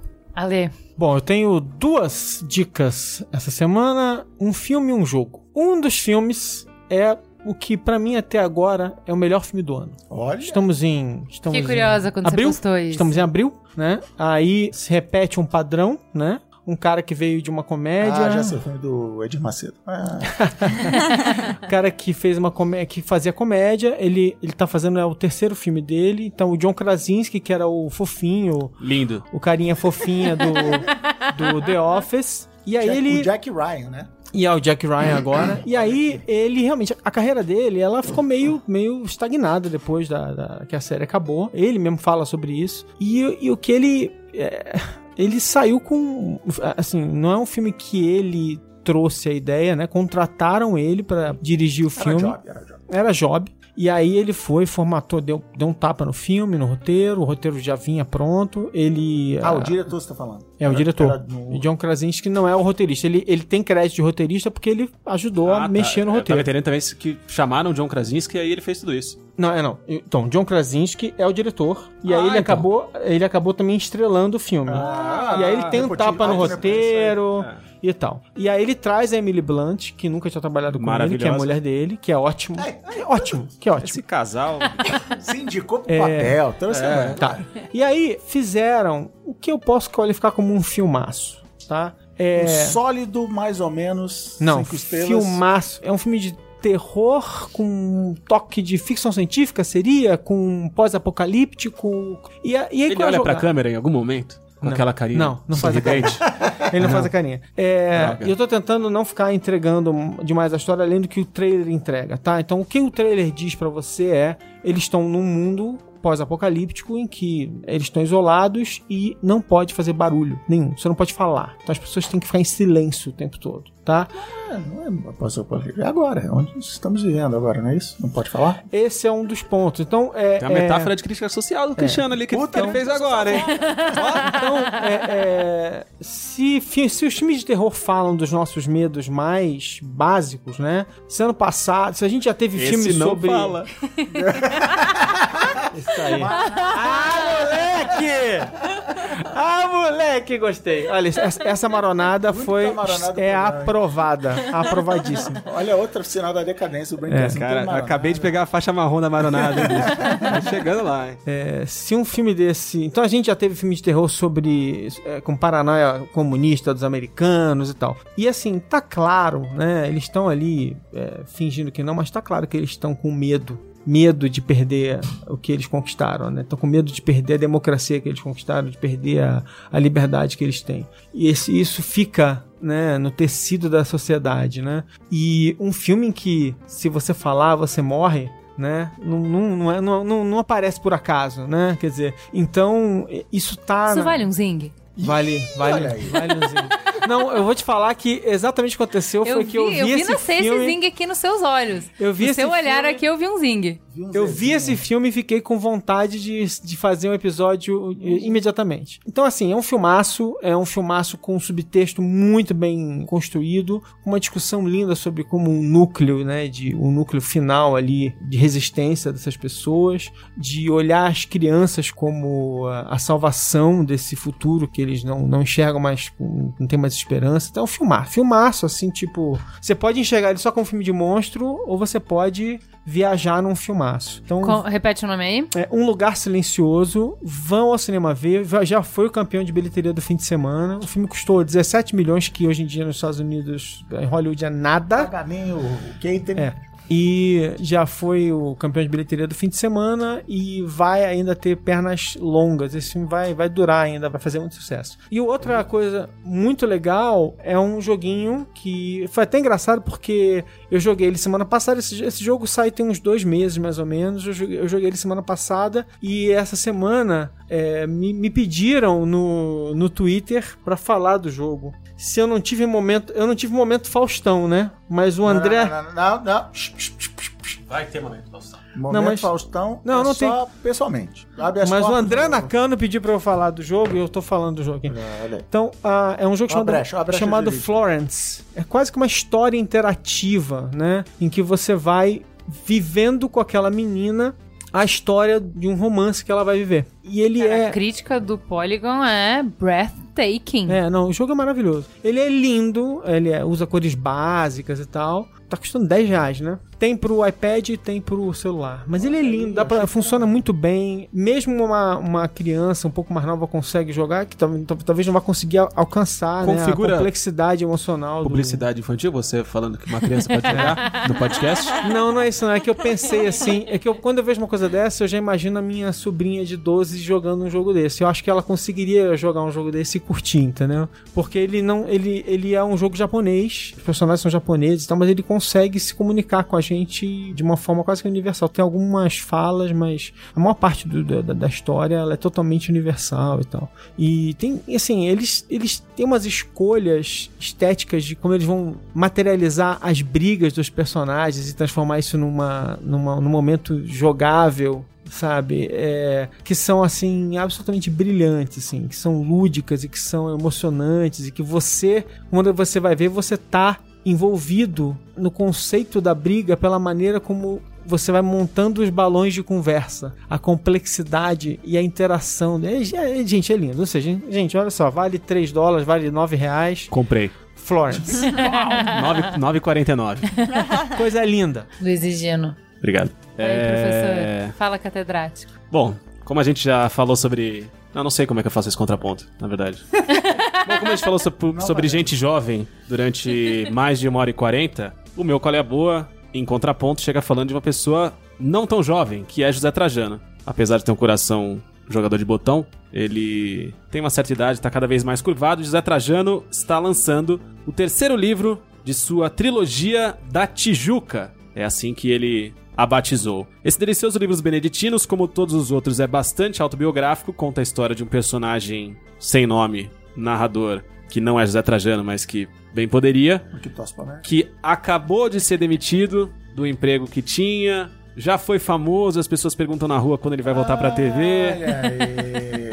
Nasceu na Tijuca, torce pro América, mas se mudou da Vila Madalena pra Moca, é aí que começa a, transição do, da, da ficção, do fanfic de esquerda. Se mudou pra Moca, tá vivendo dias de muita, de muita complicação, depressão e esquecimento e a tentar abraçar a velhice. E aí um dia ele tá no boteco, ou tá no cabeleireiro, sei lá, tá em algum lugar, e ele Real. na padaria, pega um jornal e vê que vai, vai rolar na, na Inglaterra o campeonato, o primeiro campeonato mundial de walking football, que é um futebol jogado quando você só pode andar enquanto você joga, e é feito justamente pra galera da melhor idade. Então ele fica muito animado com a ideia de juntar o antigo time da escola dele, do primário que ele jogava lá no Colégio São Bento, no Rio de Janeiro, e começa essa missão louca de tentar achar todos os, os colegas de escola e convencer todos eles, ou aqueles que estão aptos a andar, a treinar, se preparar e ir pra Inglaterra jogar esse campeonato. E aí no meio do caminho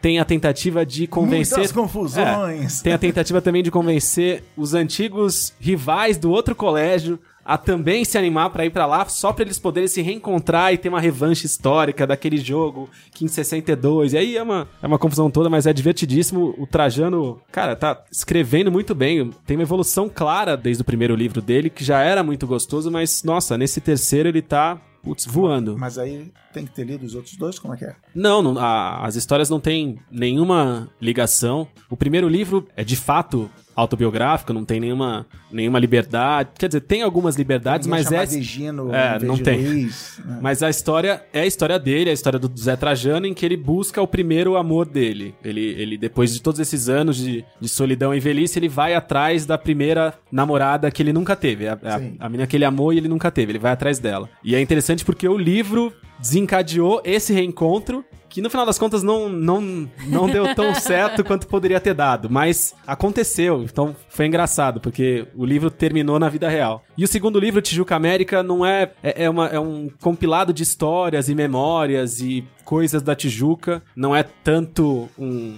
um romance quanto o Procurando Mônica, o primeiro, e esse Os Beneditinos. Muito bom. Lançamento da Alfaguara. Teve lançamentos aqui em São Paulo, no Rio. O pessoal encheu o cu de cachaça durante o lançamento, que eu fiquei sabendo. Fiquei sabendo, me contaram. Me contaram. E é isso. Chico Buarque e Luiz Fernando Veríssimo estão felizes com os livros de José Trajano, diz aqui a contracapa. Bem, você, Juliana?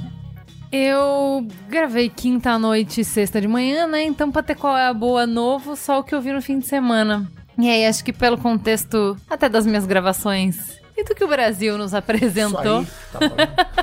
É o Caldeirão do Hulk, Vocês seu qual é a boa? entender o meu qual é a boa. Meu qual é a boa foi assistir o This Is Us, que é absolutamente inverossímil, e ainda bem, né? Porque todos precisamos de um pouco de amor nessa vida. Então foi lá ver problemas dessa família muito unida e também muito oriçada, certo? Então ver amores grandiosos, amores que fazem a gente também pensar sobre o que a gente quer da vida, né? Um pouco de utopia faz bem também. A gente tá bem precisado, inclusive. E eu li no domingo em, assim, num passeio que a gente fez pra uma fazendinha com as crianças, na ida e na volta, e mais um pouquinho à noite depois que eles dormiram, eu li um livrinho bem pequenininho, simples, adolescente, chamado Love Simon. Que é, é um filme que agora tá em cartaz e tal. Um filme bem adolescente, uma história bem adolescente. Mas até citei no Mamilos que no fim de semana anterior eu vi um filme com a hum, Juliette Binoche sobre os desencantos do amor maduro, né? De uma mulher refazendo a vida e tal. Nossa, que delícia voltar para amor adolescente. Seu coração não foi partido nenhuma vez, você acredita assim, é, é tudo intenso, é tudo agora, é tudo muito. Foi uma delícia. A gente tá precisando de mais amor, né, gente? Nada mal ler um pouco de ficção e, e se entregar pra esse amor muito louco da adolescência. Dizem que acabou São Paulo. Então é isso, minhas duas dicas têm a ver com mais amor, por favor. Porque estamos precisados, senão gente não consegue, não, não dá conta. Boa. É isso? É isso. E agora os comentários. Comentando os comentários.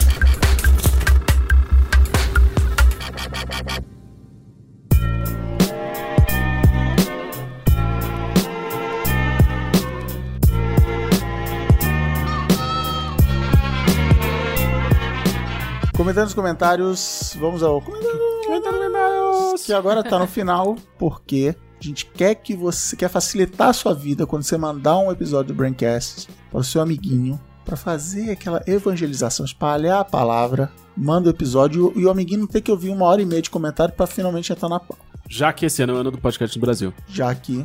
E aí, eu queria dizer o seguinte: até o momento, eu particularmente não posso falar pelos outros membros da mesa, não recebi nenhum comentário contrário a esta mudança. Se você está revoltado, se você não gostou, faça a sua voz ser ouvida, inclusive pelas caixas do comentário, como Juliana, como as pessoas podem comentar no Braincast. Comentem no Facebook, comentem na caixa de comentário do post, mandem um e-mail para braincast.b9.com.br. Nossa, várias maneiras de Não comentar. tem desculpa, faça a sua voz ser ouvida ou mande seu comentário sobre o programa de hoje, publicidade infantil, programa anterior, a vida, o universo.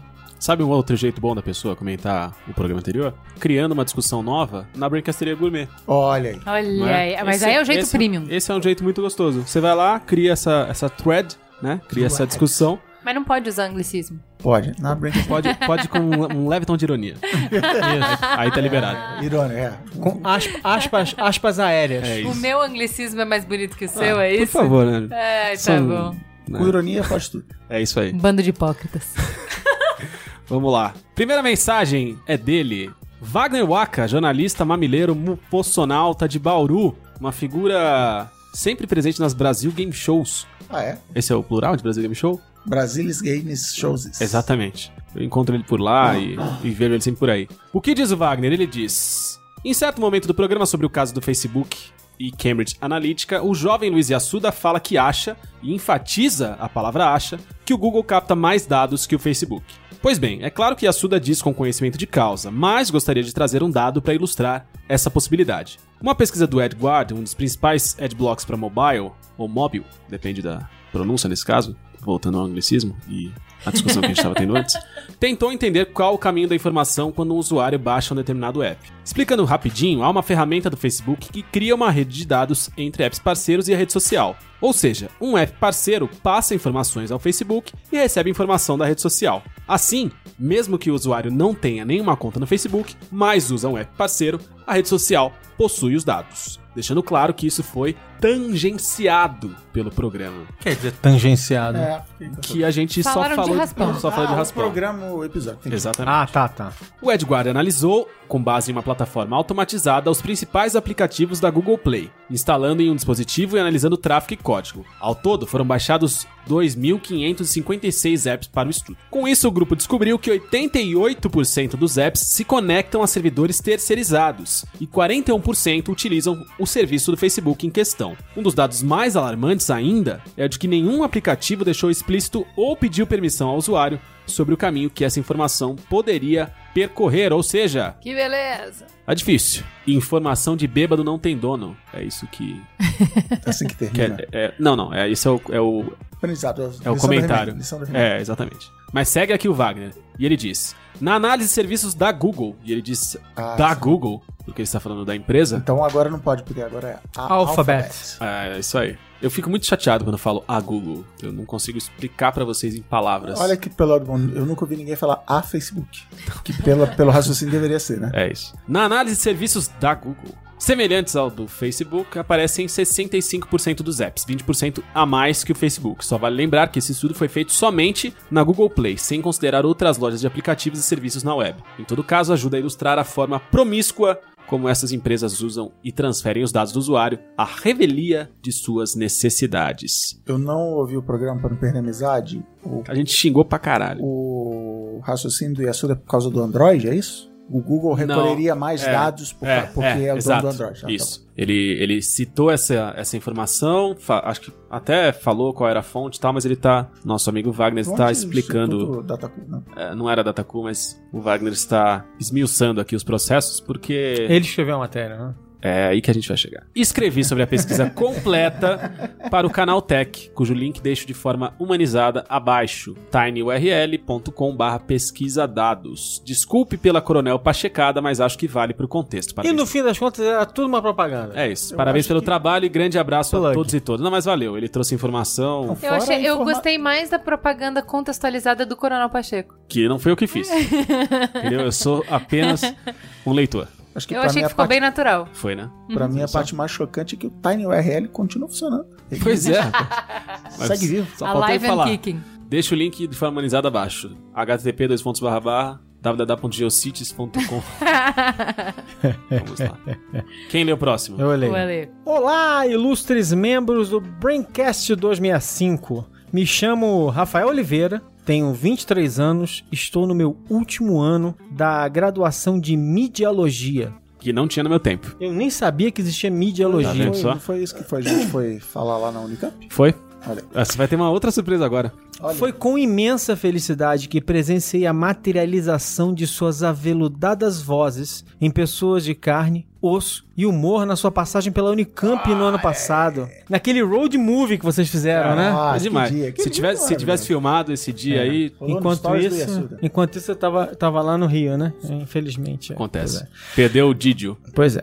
Nessa ocasião, os presenteei com um marca-página do meu podcast que agora repousa adormecido. Mas para mim, O maior destaque foi a piada feita ao vivo pelo Higino que, brincando ser Luciano Huck, anuncia meu podcast dizendo que não ouviu, mas a Angélica ouviu e adorou. Eu e minha namorada não acreditávamos no que acabara de acontecer, assim como outros amigos presentes. Minha digníssima se chama Angélica. Lá no alto, criação de comunidade. Mas vamos ao que interessa, falar de dados, dados. Estou acompanhando esse debate em todos os meios possíveis e venho fazendo alguns levantamentos, algumas reflexões que gostaria de compartilhar. 1. Um, se o Zukita realmente acreditasse na importância da privacidade dos dados dos usuários, ele incentivaria a criação de leis gerais de proteção de dados. O Zukita veio- foi para o Congresso agora. As medidas que ele propõe são rasas, quando promete diminuir o acesso aos dados, e muito megalomaníacas, quando promete investigar todos os apps da plataforma. 2. O Brasil tem que entrar nessa história também, bem a fundo. O MP já iniciou uma investigação sobre a CA Ponte do empresário André Torreta. No entanto, diante da tempestade de testes de apps no Facebook que exigem conexão com a rede social, será que devemos nos preocupar somente com a CA Ponte? Que outras consultorias podem vir a trabalhar nessas eleições e quais são seus métodos? Depois das eleições, cara, né, depois que acabar a minha campanha aqui, eu vejo isso antes. É. E por fim, faço minha colocação mais conspiratória e passível de críticas. Acredito que em todos esses anos de experiência sem limite nas redes sociais, tudo que se precisava saber sobre nós já foi captado. É muito improvável que mudemos nossas ideologias, bagagens de gostos culturais e principalmente classe social. Olha, rapaz, olha a crise, todo mundo perdendo emprego, que isso?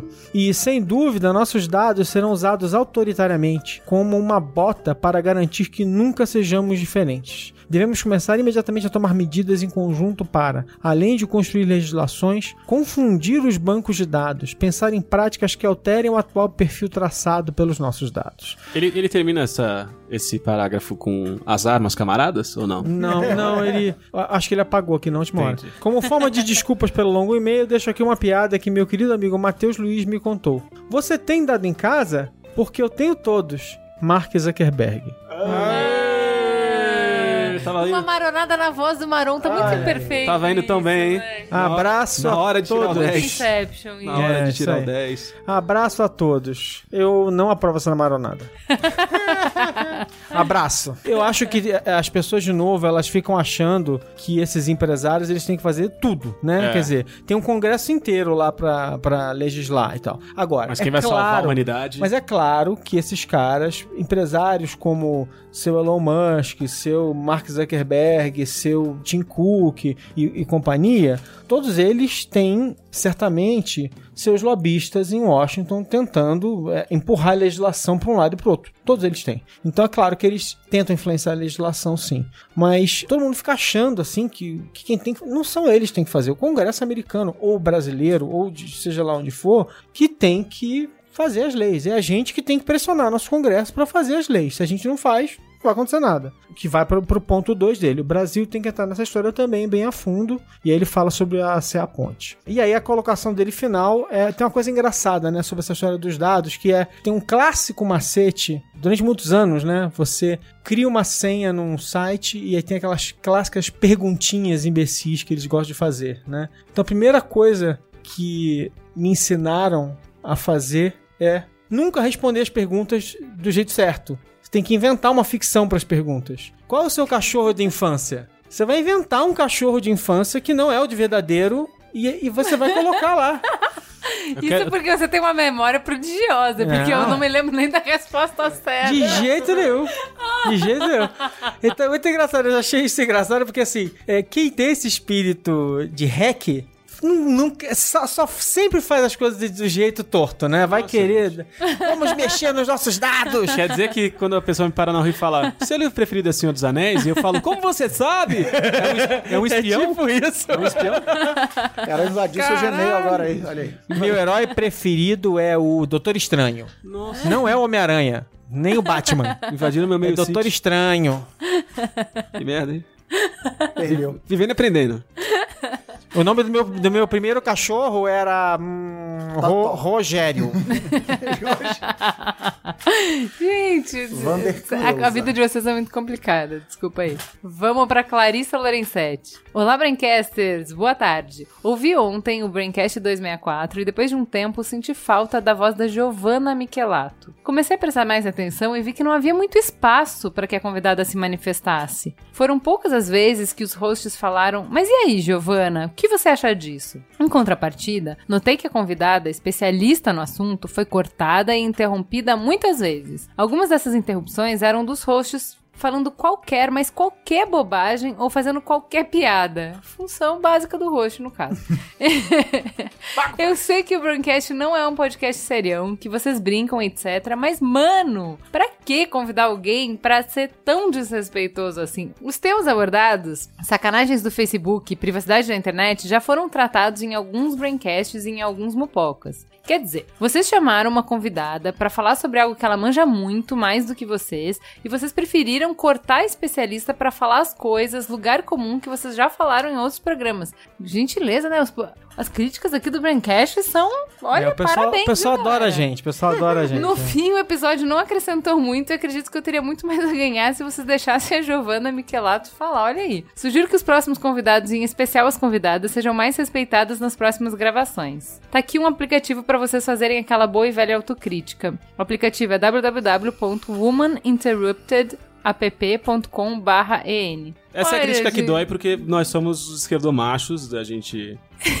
e, né? Essa pega porque a gente sempre tenta se policiar quando, quando faz esse tipo de Não, coisa. tenta se policiar pra não se interromper, né? Pra É. não ficar se interrompendo. É. né? Não, é que é chato. É assim, vou lá, nem tava aqui, né? Nem Eu, eu, queria saber se ela contou. o queria programa. saber se ela né? contou quantas vezes a gente se interrompeu mutuamente. Porque a gente se interrompe o tempo todo, mas tudo bem.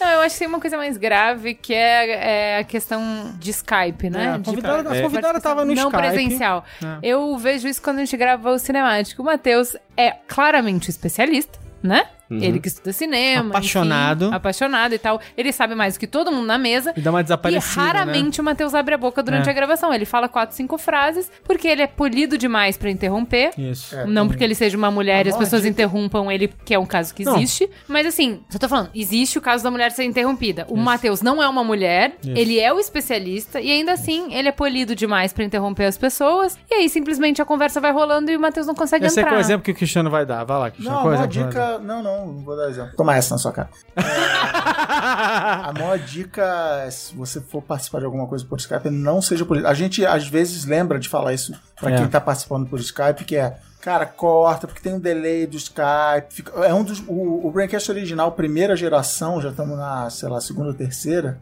era todo feito por Skype. E um dos motivos que a gente parou de fazer por Skype é que era horrível. Ficava, não, pera, não, vai você. É, todo o programa assim, não, vai, fala aí, vai você. é, Até. Então, assim, a gente. E por outros motivos, mas edição e tal, a Não, gente e- muda pra esse formato É, mais rádio. Ainda mais numa sala que tem quatro pessoas conversando e um Skype que não tá ali, né? Desaparecido, né? E Mas eu acho que coisa- um bom exemplo que eles é, o, é assim: Guga Mafra, que saudade de você, Ah, beijo. Guga. Guga Mafra fica quieto. Guga Mafra fica quieto quando tá no Skype. Alguém consegue imaginar Guga Mafra ficando quietinho? É, E outra coisa é assim: o Braincast tem como, por definição, não é uma entrevista. Uhum. Então, tipo, ah, você acabou de ouvir sobre publicidade infantil.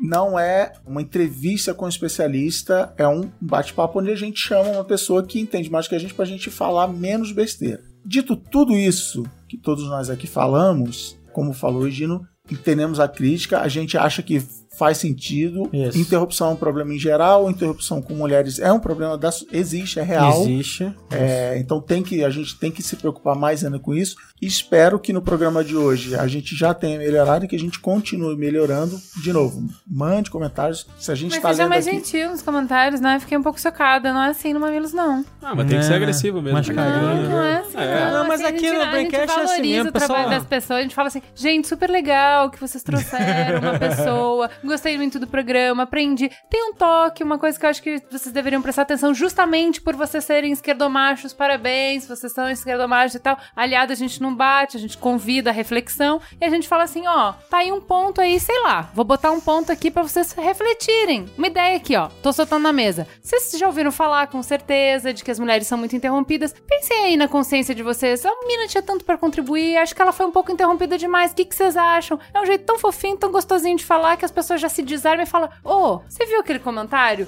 Eu acho aí que a gente meio que interrompeu demais a mina. É, eu também acho. E aí fica aí minha gostosa sensação de Mas- trazer uma mamilada, pelo menos no último minuto do Braincast. Aos 47, Se alguém Vasco viesse, com a mão na taça. se alguém me Juliana dissesse, Só não cons- se segura. Né? constrói uma ponte. se alguém me dissesse isso, não terminava a frase que eu ia interromper. Não é, é muito longo esse comentário. Não, olha aqui, peraí, eu ia interromper, não ia ter jeito.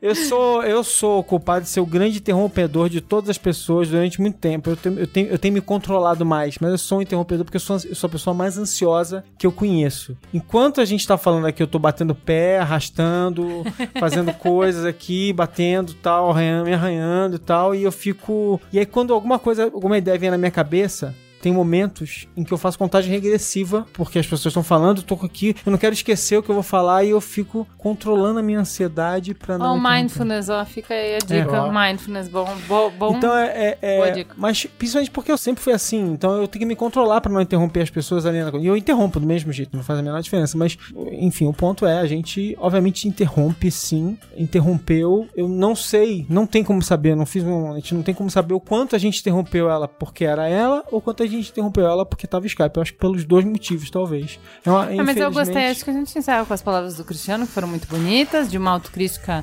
sensível, profunda, muito bonitinho. É, vamos melhorar. É isso aí. Sempre pode melhorar, mas a gente sempre pode falar também com mais amor, exemplo, com mais no- compaixão, valorizando o trabalho do coleguinha aqui.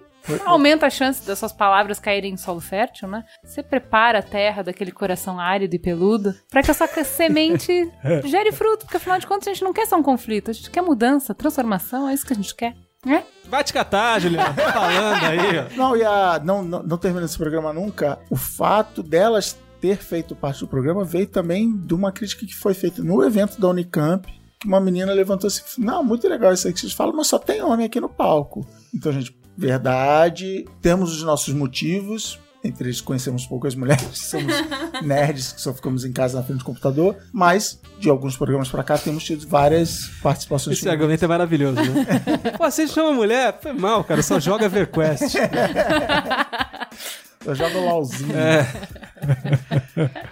Então, Que drama, o Que feedback, fi- já teve um programa sobre isso, feedback é uma dádiva e mande mais. Mande mais, tá bom.